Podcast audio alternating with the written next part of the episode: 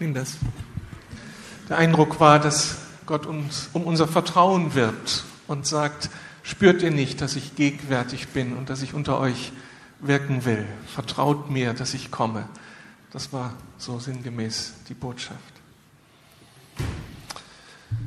Gnade sei mit euch und Friede von Gott, unserem Vater und von unserem Herrn Jesus Christus. Amen. Können hier vorne gleich was sehen. Wunderbar. Aus aktuellem, aktuellem Anlass möchte ich über einen Vers aus dem Sprüchebuch predigen. Öner hat es bereits angekündigt. Sprüche 22, 6. Diese wichtige Aussage, lehre dein Kind, den richtigen Weg zu wählen, und wenn es älter ist, wird es auf diesem Weg bleiben. Vor drei Jahren habe ich zum ersten Mal das Vorrecht erlebt, ein Enkelkind auf meinem Arm halten zu dürfen. Ich glaube, ich habe schon mal erwähnt, das hat irgendwas mit mir gemacht. Es war ein unglaubliches Empfinden.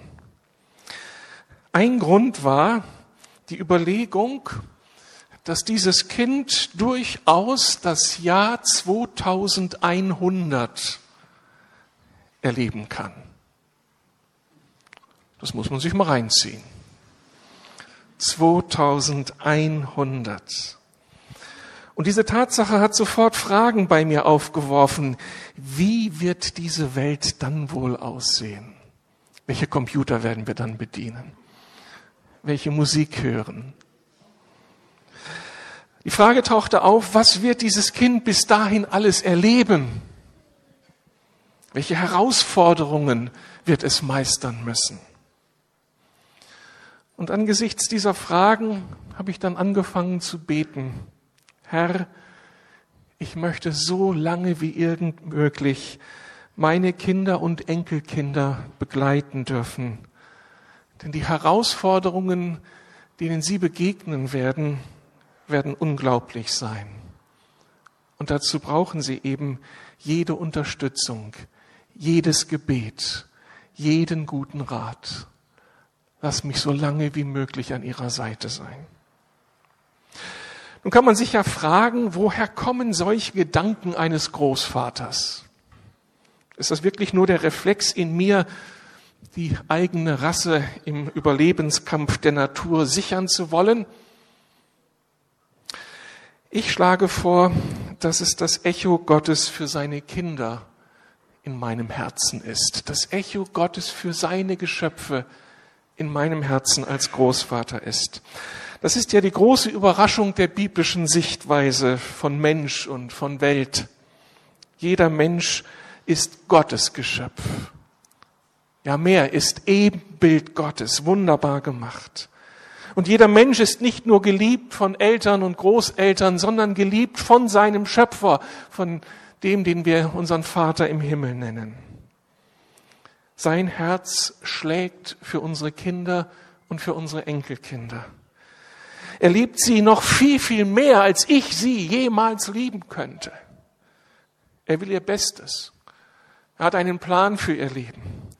Und er hat alles investiert, damit sie Zukunft haben. Er hat seinen Sohn gegeben, Jesus, damit er ihnen Zukunft nicht nur für diese Welt, sondern für die ewige Welt Gottes erschließen möge.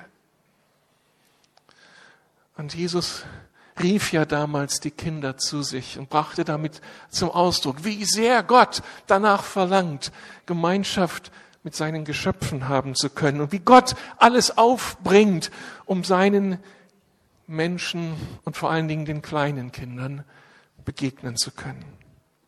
Und in dieser seiner Weisheit legt Gott diese Liebe, die er für seine Kinder hat, auch in unser Herz und die Sorge um die Zukunft unserer Kinder eben auch in unser Herz und in das Herz von allen Eltern dieser Welt. Selbst wenn die keine Ahnung vom Schöpfer oder gar kein Interesse an ihm haben, da ist die Sehnsucht in uns, unsere Kinder sollen Zukunft haben. Aber mehr noch, In seiner Liebe beschenkt Gott uns mit kraftvollen, lebensunterstützenden Weisheiten, die wir hören sollen, um das Beste für unsere Kinder dann auch tatsächlich suchen zu können. Und eine dieser Wahrheiten ist eben hier im Sprüchebuch zu finden, Vers 6, Kapitel 22. Lehre dein Kind den richtigen Weg zu wählen. Und wenn es älter ist, wird es auf diesem Weg bleiben. Ein kurzer Satz, aber ein Satz, der es in sich hat. Ich möchte fünf Einsichten aus diesem Satz uns bewusst machen. Die erste Einsicht ist, es gibt verschiedene Jahreszeiten im Leben des Menschen und das Ziel ist, am Ende auf ein in sich stimmiges, erfülltes Leben über diese Jahreszeiten hinweg zurückschauen zu können. Eine wichtige Einsicht. Im Leben des Menschen zählt eben nicht nur der Augenblick, das Heute, sondern unsere ganze Lebensspanne. Und sie umfasst die Kinderzeit, die Jugendzeit, die Zeit der Erwachsenen, die Zeit des Älterwerdens, unterschiedliche Jahreszeiten im Leben eines Menschen. Und dabei ist eines erstrebenswert, dass ein Lebensabschnitt auf dem anderen aufbaut. Und dass ein Mensch in jedem Lebensabschnitt wächst, reift und das erweitert, was ihm aus seinem vorherigen Lebensabschnitt übergeben wurde, was er bereits erreicht hat. Es soll jetzt in der nächsten Phase vertieft, erweitert, noch kraftvoller, noch schöner werden.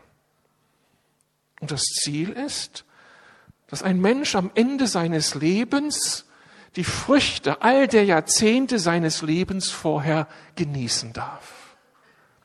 Also danach sehne ich mich, dass der Tag kommt, wo Verantwortung von mir genommen wird und wo ich die Früchte meines Lebens ernten darf. Die Beziehungen, in die ich über viele Jahre hinein investiert habe. Den Wohlstand, den ich generieren durfte durch harte Arbeit, durch Fleiß. Aber auch die, all die ideellen Erfolge, all das, was ich erreicht habe, was jetzt mein Leben ausmacht und was mein Leben erweitert. Das möchte ich feiern, das möchte ich genießen. Und wir alle nehmen es als unglaubliche Tragik wahr, wenn da ein Mensch über Jahrzehnte erfolgreich gelebt hat, aber am Ende dann auf einmal doch alles ruiniert. Auf einmal alles für die Katz ist. Vielleicht weil dieser Mensch ganz am Ende auf die Idee kam, eine Beziehung einzugehen, die ihm nicht gut tut. Und auf einmal ist alles weg und sein Leben endet im Chaos. Oder weil er falsche finanzielle Entscheidungen getroffen hat oder irgendwie auf einmal nach Zielen gesucht hat, die ihm nicht weitergeholfen haben. Was für eine Tragik. Statt zu feiern und zu genießen, Trümmerhaufen. Für Eltern, die Verantwortung für ihre Kinder tragen, heißt das darum, sich nicht nur zu fragen, was das eigene Kind heute an Versorgung braucht. Das ist ja unser erster Impuls. Was braucht mein Kind hier und heute? Sondern weiter nach vorne zu fragen, in Ehrfurcht davor, dass Gott eine Berufung für unsere Kinder hat. Und dass unsere Kinder einen Lebensmarathon zu bestehen haben, um am Ende an Gottes Ziel ankommen zu können und um das genießen zu können, was Gott ihnen ein ganzes Leben lang ermöglicht hat. Eltern fragen nicht nur nach dem Heute, sondern nach dem Morgen und Übermorgen und sehen im Geist auf das, was am Ende sein wird und sehen diesen Lebensmarathon und möchten ihre Kinder da ermutigen. Darum ist es aus meiner Sicht total angemessen, wenn wir uns als Eltern fragen, was das Leben unserer Kinder ausmachen soll und was sie am Ende erreicht haben sollen. Wir könnten uns zur Beantwortung dieser Frage an den gängigen gutbürgerlichen Lebensmodellen orientieren. Also ich möchte, dass mein Sohn, meine Tochter einmal glücklich verheiratet sein wird, Kinder bekommt, dass sie beruflich erfolgreich sind, möglichst Karriere machen und dass es ihnen so richtig gut geht. Das können Eltern als Ziel für ihre Kinder formulieren. Wenn wir gute Christen sind, ergänzen wir das dann vielleicht und sagen ja, und sie sollen dabei unbedingt Jesus kennenlernen, ihre Gaben in die Gemeinde einbringen und bis zum Ende ihren Glauben bewahren, auch wenn da Krisen kommen. Irgendwie sollen sie durchkommen. Sehr ehrenwerte Ziele. Aber so wichtig das alles ist, ich schlage vor, dass wir im Sinne des Schöpfers, der unsere Kinder und Enkelkinder geschaffen hat, über diese Ziele hinaus denken. Ich wünsche mir für meine Kinder und Enkelkinder zutiefst, dass sie das Leben leben, das Gott für sie geplant hat. Ob das in materiellem Reichtum endet oder nicht, ist nicht wichtig. Aber dass sie den Plan Gottes für ihr Leben erkennen. Ich wünsche mir, dass sie Teil seiner Mission in diese Welt hinein sind. Dass sie irgendwie Werkzeuge Gottes sind in seiner Hand und spüren, Gott gebraucht mich, um in dieser Welt einen Unterschied auszumachen. Ich wünsche mir so sehr für meine Kinder und Enkelkinder, dass sie Botschafter Gottes sind, Botschafter seiner Liebe und seines Friedens. Und dass wo sie hinkommen, dass sie Spuren hinterlassen, dass andere Menschen fragen, was habt ihr, was ich nicht habe? Ich sehne mich danach, dass sie mit vielen anderen Christen fähig werden, das Beste der Stadt zu suchen, in der sie leben. Und dass sie diese, die Herausforderungen des Lebens nicht nur überleben, irgendwie durchkommen, sondern dass sie diese Welt mit Gottes Hilfe mitgestalten zu seiner Ehre.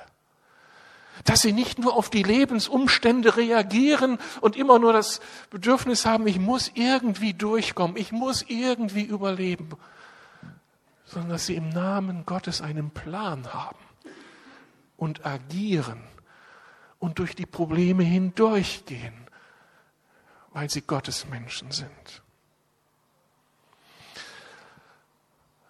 Wir haben einen Lebensmarathon zu leben. Und jeder Lebensabschnitt baut auf den anderen auf. Was wünschen wir uns für unsere Kinder am Ende? Eine zweite Einsicht des Textes. Dass das Leben gelingt, ist nicht selbstverständlich. Auf dem Lebensweg lauern unglaublich viele Herausforderungen, Versuchungen, Gefahren, Nöte. Diese Einsicht wird in unserem Text vorausgesetzt. Sie ist das Thema ganz vieler Argumentationen im Buch der Sprüche, im ganzen Zusammenhang also dieses Verses.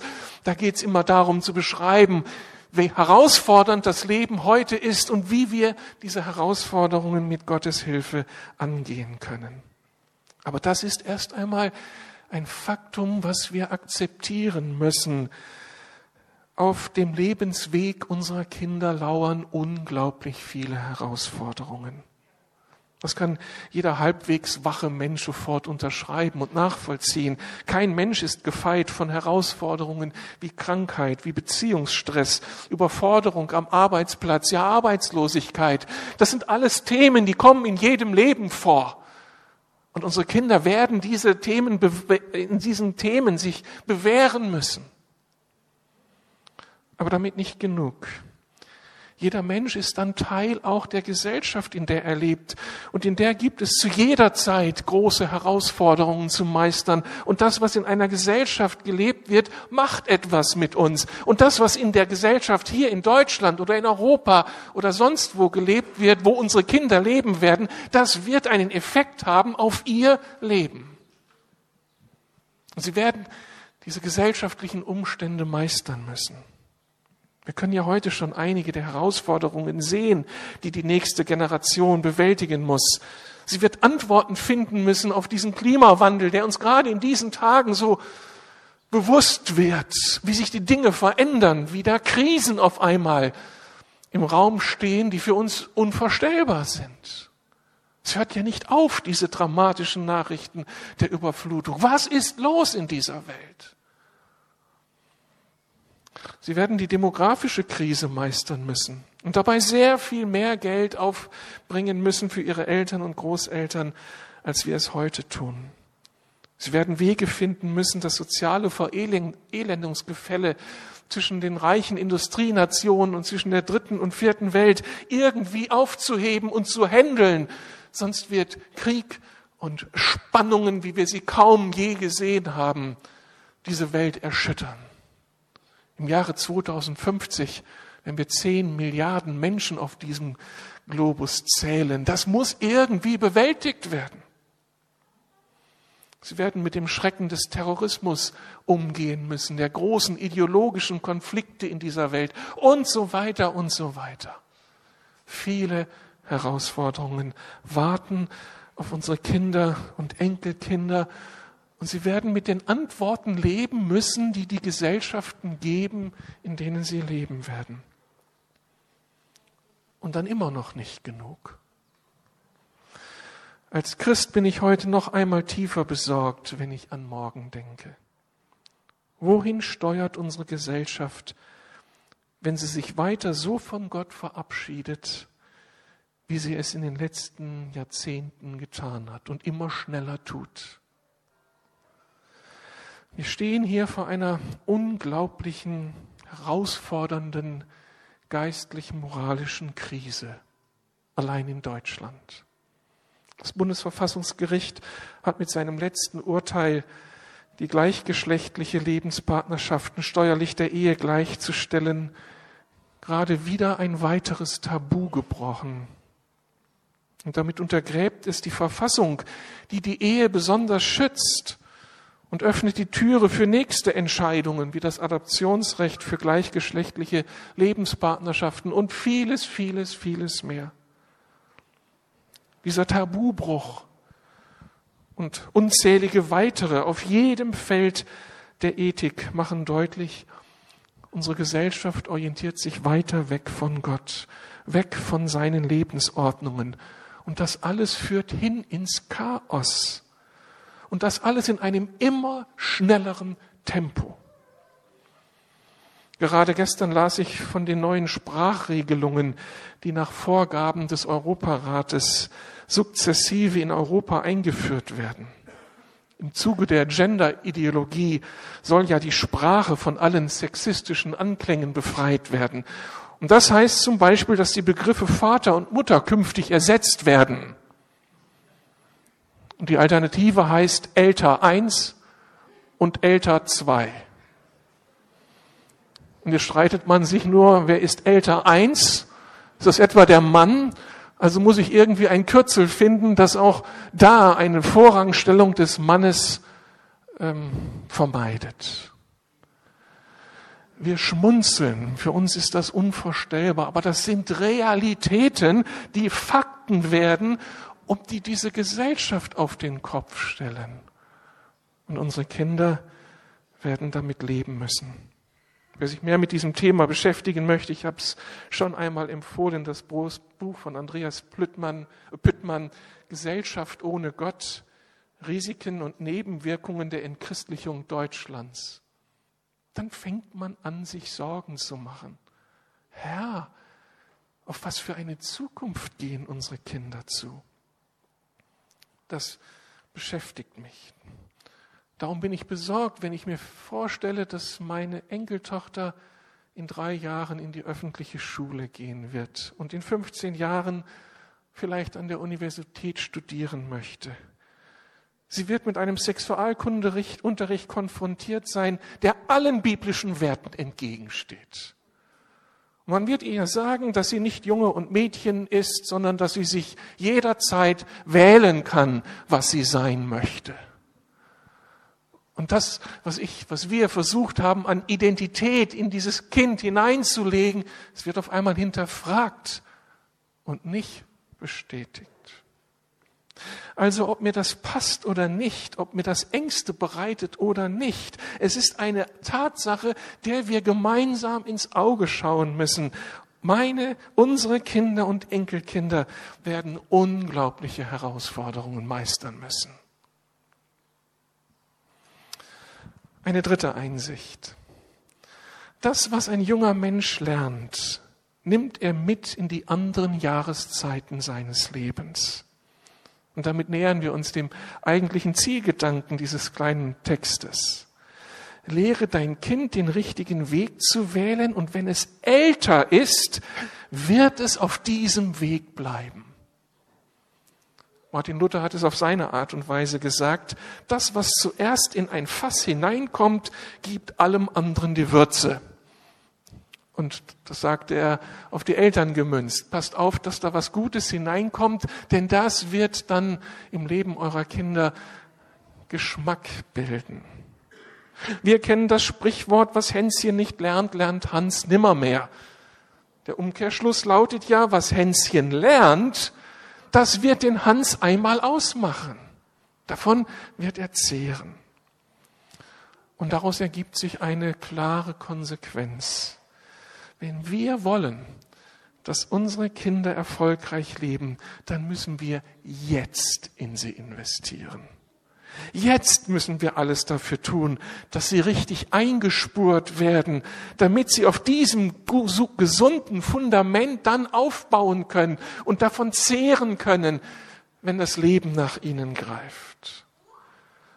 Dieser Weg wird sie vielleicht vor unnötigen Sackgassen bewahren können, vor mancher unnötigen Lebenskrise und vor viel unnötigem Frust dann muss ich an dieser Stelle ehrlich gesagt leider zugeben, dass es hier keinen Automatismus gibt.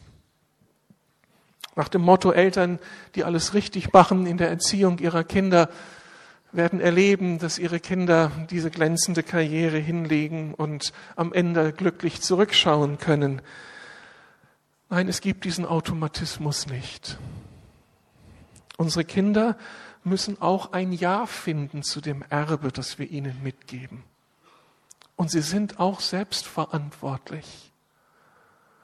Und dann bleibt einem Elternteil manchmal nur oder bleibt Eltern manchmal nur dieses Zurücktreten und die Kinder loszulassen und an Gott abzugeben. Sie tragen Verantwortung für ihr Leben. Und Gott sei Dank gibt es auch keinen Automatismus in die andere Richtung. Auch aus Kindern die in ihrer Kindheit kein gutes Fundament mitbekommen haben, kann etwas Gutes werden.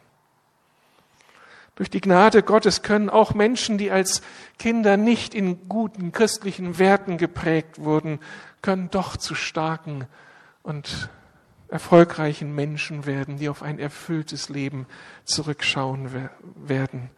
Und das soll auch unter uns Eltern ermutigen, wenn sie wahrnehmen, dass wir aus welchen Gründen auch immer in der Erziehung versagt haben. Gott ist immer noch größer als das, was wir unseren Kindern haben mitgeben können. Aber obwohl es nun diesen Automatismus eben nicht gibt, bleibt das Prinzip dennoch in Kraft. Lehre dein Kind, den richtigen Weg zu wählen, und wenn es älter ist, wird es auf diesem Weg bleiben. Eine vierte Einsicht, zur Bewältigung der Herausforderungen gibt es gute, weise, kraftvolle Lebenskonzepte, eben einen richtigen Weg.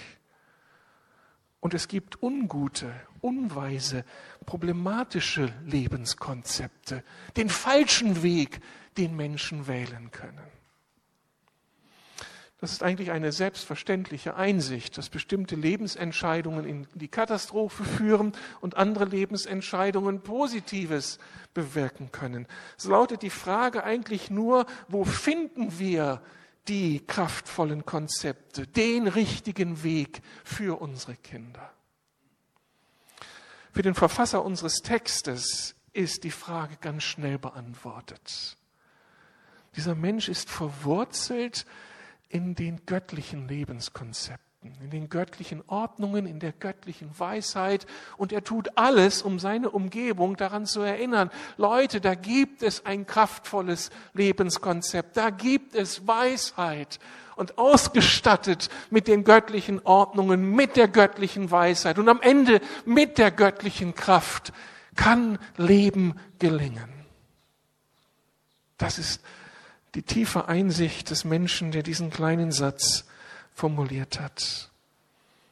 Die Einsicht ist, dass solange diese Erde besteht, Gottes Ordnungen gut sind. Gesellschaften können sich ändern. Aber Gottes Ordnungen können sich nicht ändern, dürfen sich nicht ändern, denn sie sind definiert, sie sind geschaffen für diese Welt und sie tragen durch. Leute, wir können das nicht ernst genug nehmen, was die Bibel uns an Prinzipien vermittelt. Die zehn Gebote sind undiskutabel und sie müssen unsere Kinder erreichen. Die ganzen Verheißungen des Neuen Testamentes, all das, was die Bibel so mutmachend in unser Leben hineinspricht, wie wir Kontakt mit Gott bekommen, wie wir ihn halten, wie wir ihn entwickeln, wie wir Vertrauen lernen, in Gott Vertrauen lernen, das alles ist sensationell, aktuell, undiskutabel, das ist gültig. Wenn wir uns so auf das göttliche Lebenskonzept einlassen, dann hilft es uns und unseren Kindern, Beziehungen zu leben, in Freundschaft, Ehe, Nachbarschaft und am Arbeitsplatz, Beziehungen zu leben, die kraftvoll sind und nicht zerstörerisch. Es hilft uns, mit Konflikten angemessen umzugehen, Konflikten nicht auszuweichen, sondern sich ihnen zu stellen, weise Entscheidungen zu treffen an den Herausforderungen zu wachsen, statt an ihnen zugrunde zu gehen. Die richtigen Freunde zu finden, mit Schuld angemessen umzugehen und auch mit Verletzungen durch andere Menschen, nicht den Weg der Rache zu gehen, sondern den Weg der Vergebung, um damit sein Herz zu bewahren. Die Ordnungen und Konzepte Gottes helfen uns, den eigenen Wünschen und Begierden den richtigen Stellenwert einzuräumen und mit Gottes Augen die Welt zu sehen und all die Fragen, die sich in dieser Welt stellen. Es geht nicht anders. In diesen göttlichen Lebenskonzepten werden unsere Kinder das finden, was sie für ihre Herausforderungen brauchen. Gott ist in Vorleistung gegangen. Aus Liebe zu uns offenbart er seine Ordnungen, damit Leben gelingen kann. Und er gibt uns seinen Geist. Er schickt Jesus als Unterstützung, als Freisetzung, als Erlösung, als Versöhnung, damit wir heute leben können. Was sind wir privilegiert als christliche Eltern?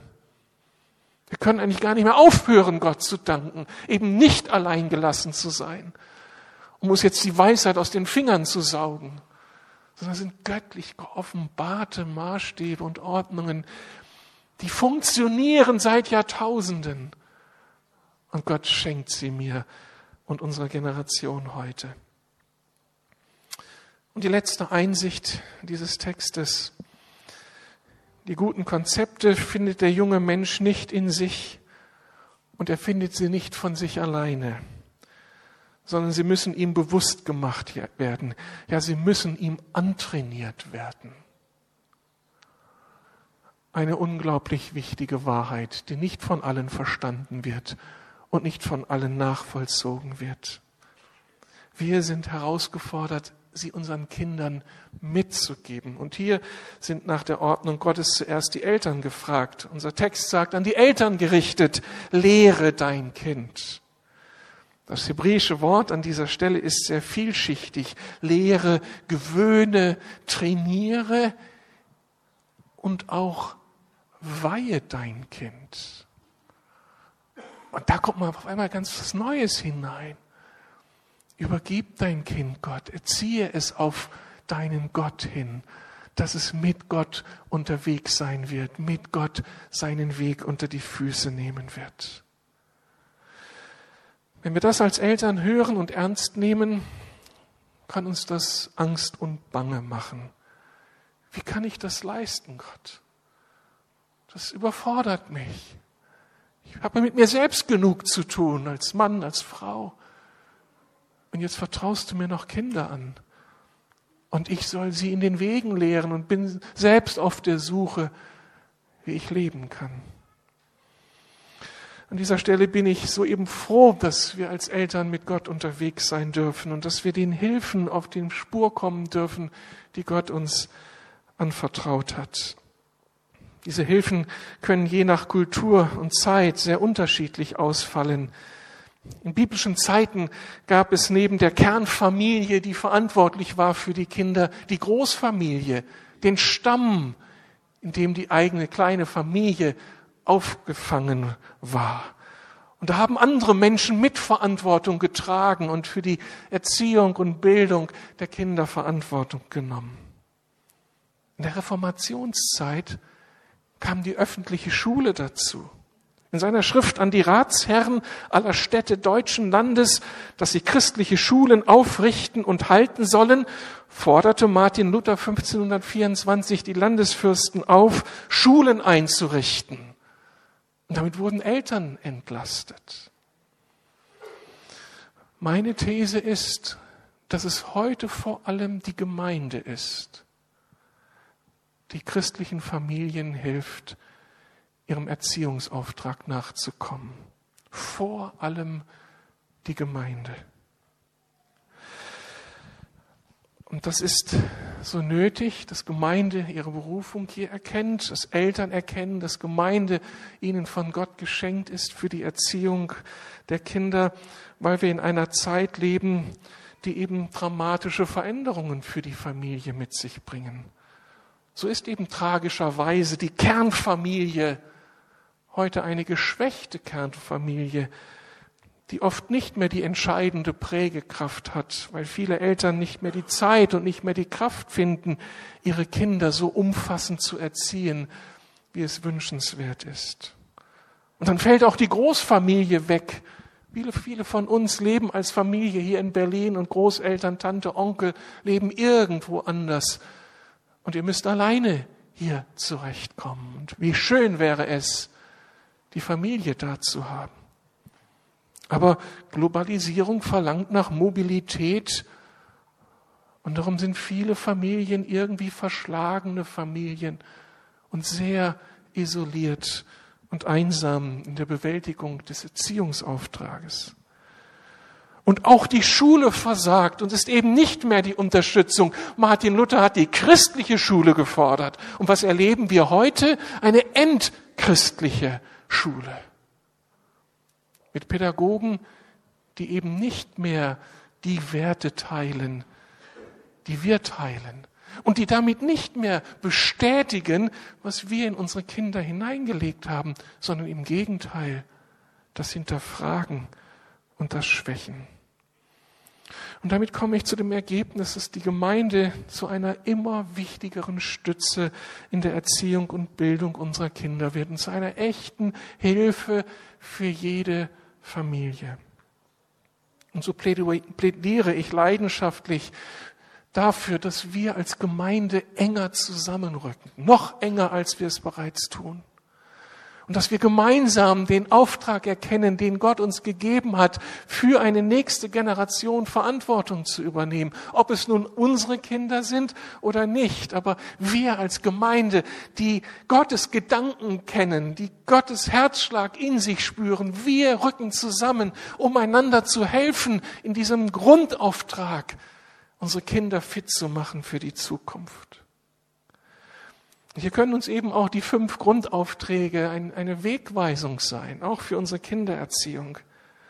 So kann unsere Gemeinschaft, die Koinonia, zur großen Hilfe für Familie werden, wenn wir einander entdecken in der Gemeinde.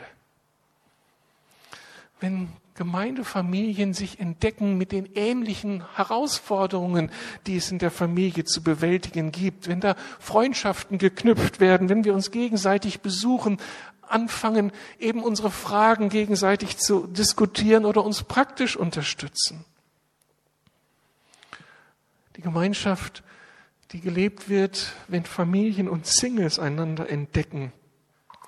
Und auf einmal das möglich wird, was scheinbar heute nicht mehr funktioniert, dass die Familie Teil der Großfamilie wird, weil da auf einmal Single XY zur Tante von Kindern wird, die nicht leiblich zu ihnen gehören, aber die sie geistlich adoptieren. Und Singles übernehmen auf einmal die Rolle von Großeltern in der Fürsorge für die Kinder der Gemeinde und werden damit selbst Teil eines neuen Familienverbundes und profitieren davon. Wir sprechen von der Anbetung, also der Gemeinschaft mit Gott. Und hier haben wir alle Chancen, die Sorgen, die wir als Eltern für unsere Kinder haben, miteinander zu teilen. Ihr Väter und Mütter, bitte, bitte baut an diesem Familienaltar in euren Familien. Also an dem Ort, wo ihr so häufig wie möglich euch trefft als Eltern, um für die Kinder zu beten. Nicht nur für die aktuellen Krisen, sondern dass Gott euch offenbart, was er mit seinen Kindern vorhat, damit ihr sie in die richtige Richtung prägen könnt. Teilt mit eurem Gott all die Sorgen um Krankheit, um Schwächen eurer Kinder. Er ist doch unser Partner. Aber wir müssen es lernen, ihn zu suchen, ihm zu vertrauen, auf seine Wunder zu hoffen. Und das ist manchmal gegen alle Realitäten. Wir müssen treu dranbleiben, denn nur er kann dann manche Familienlot zum Guten wenden. Ich möchte uns Väter ansprechen die wir in diesem unglaublichen Konflikt stehen, Beruf, Gemeinde, Kindererziehung unter einen Hut zu bringen. Wir haben laufend das schlechte Gewissen, dass wir es nicht packen, dass wir zu wenig präsent sind, dass wir überfordert sind. Oder wir haben nicht die Antworten auf den pubertierenden Sohn. Wie wäre es denn, wenn wir Gebetszweierschaften bilden? Der Vater hier mit dem Vater dort und dass wir Gottes Thron bestürmen. Gott, präge mich, verändere mich, dass ich fähig werde, ein guter Vater zu sein, der die Prioritäten richtig setzt, der mit Weisheit und Kraft hineinspricht in das Leben des Kindes. Wenn wir dann ehrlich werden und unsere eigenen Defizite benennen, dass wir Vorbilder werden können für unsere Kinder. Was für eine Chance, wenn Väter sich entdecken, und ihren Lasten miteinander teilen. Oder wenn Elternpaare sich zum gemeinsamen Gebet und Austausch finden und für ihre schwierigen Kinder beten und nicht nach außen so tun, als ob alles klar ist in der Familie und hinter der Tür ist das heulende Elend. Nein, Gemeinde heißt, wir dürfen wahr werden voreinander und gemeinsam einander stärken und Gottes Gegenwart suchen. Und geteilte Last ist dann immer halbe Last. Oder wir haben den Grundauftrag der Jüngerschaft. Wir versuchen das zu leben, indem wir ja eben Angebote für Eltern machen, über Erziehungsfragen ins Gespräch zu kommen. Unsere Kinder bekommen eine unglaubliche Hilfe in ihrem Heranwachsen, in unseren Kinder- und Teenie- und Jugendprogrammen. Wir können das nicht hoch genug einschätzen, was wir schon haben als Lukas-Gemeinde in diesem Auftrag. Und ich möchte so dankbar sein für jeden Mitarbeiter, der sich hier engagiert. Das ist unglaublich. Gottes Hilfe für uns in unserem Erziehungsauftrag. Und das muss gestärkt werden. In diesem Rahmen passt dann auch unser MC-Programm, über das wir gleich abstimmen wollen. Unser Traum ist, dass hier all das bestätigt wird und gekräftigt wird und noch ein tieferes Fundament bekommt, was wir über die Jahre haben in unsere Kinder hineinlegen können. Und dass sie zu diesen geistlichen Persönlichkeiten werden, die einen Unterschied in dieser Welt ausmachen werden. Wir wollen dazu erleben in unseren Programmen, in den MC-Programmen, in unseren Gottesdiensten, wie Gott als Gott sichtbar wird, erfahrbar wird, dass Ehrfurcht, Erschrecken vor Gott und Begeisterung über Gott wirklich unsere Kinder erreicht, denn das wird sie weiterbringen und sie hungrig machen nach Gottes Wort. Dazu müssen wir sie herausfordern, denn in diesen Sicherheitsstrukturen, die wir manchmal für unsere Kinder haben, ist ja gar nicht Glaube nötig. Es wird ja für alles gesorgt und da brauchen sie geistliche Herausforderungen.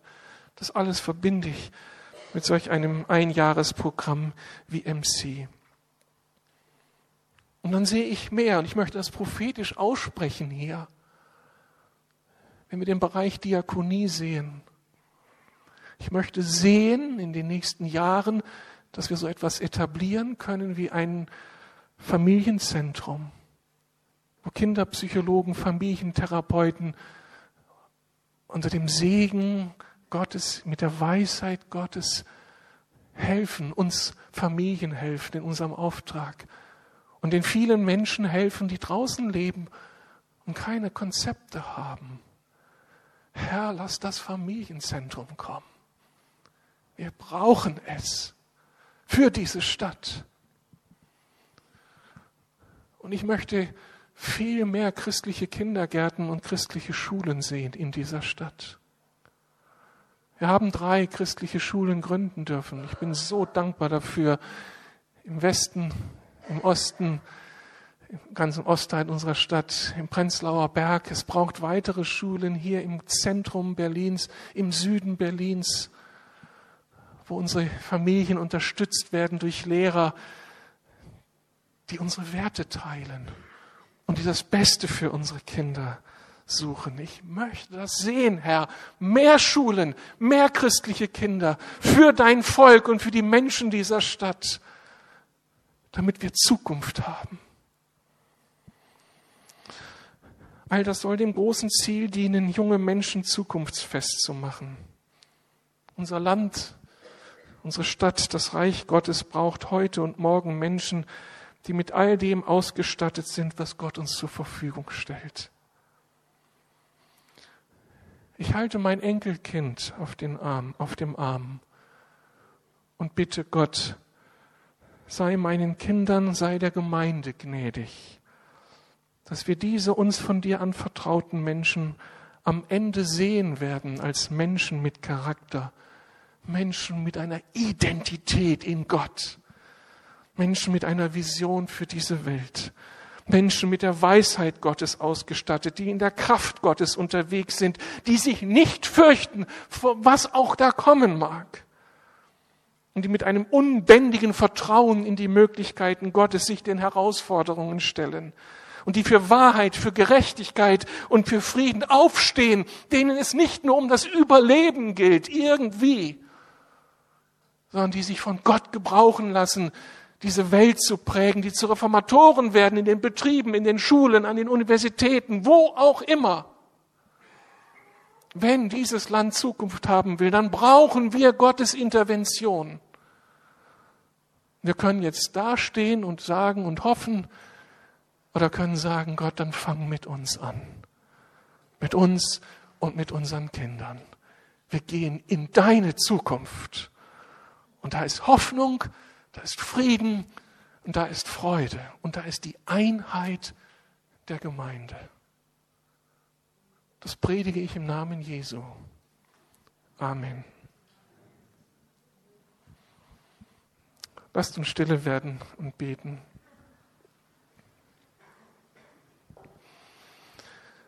Lieber Herr, ich danke dir für das riesige Geschenk, das du uns mit unseren Kindern machst.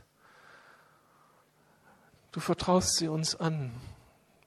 Das ist etwas Unglaubliches. Jedes von ihnen, dein Ebenbild, so kostbar, so wunderbar gemacht. Wir sagen dir, Herr, wir sind überfordert, wenn du uns sagst, dass wir jetzt die Erziehung übernehmen sollen.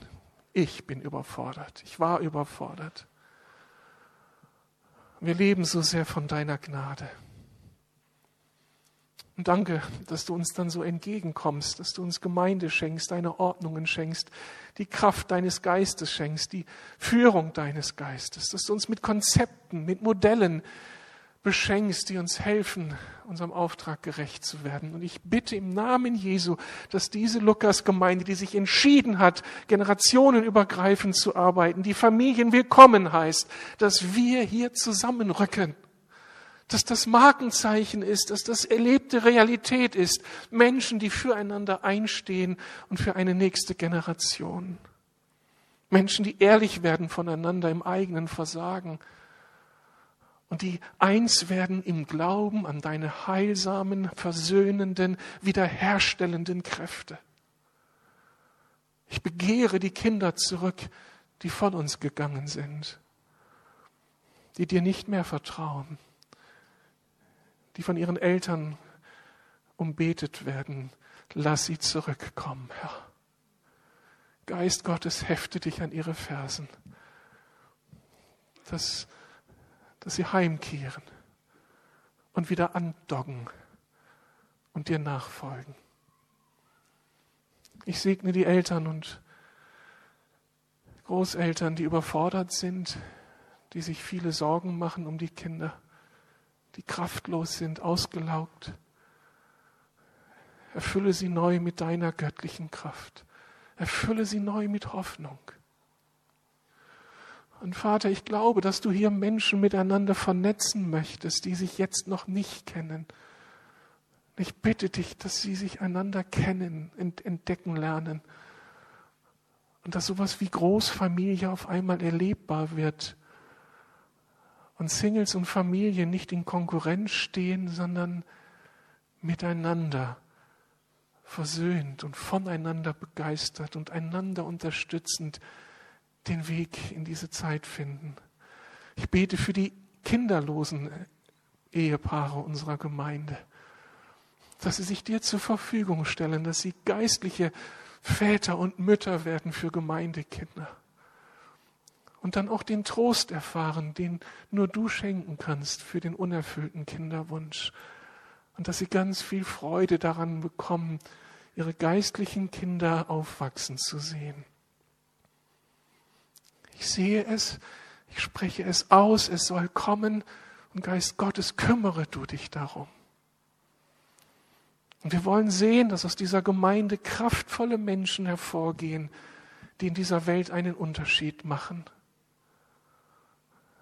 Danke, dass diese, dieses Land Zukunft hat.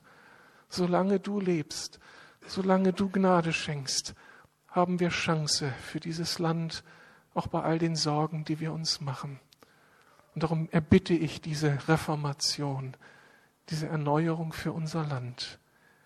In Jesu Namen. Amen. Wir singen ein letztes Lied, sammeln dabei unsere Kollekte ein und dann sind wir am Ende, um dann die Abstimmung auch für das Master Commission Programm vorzunehmen.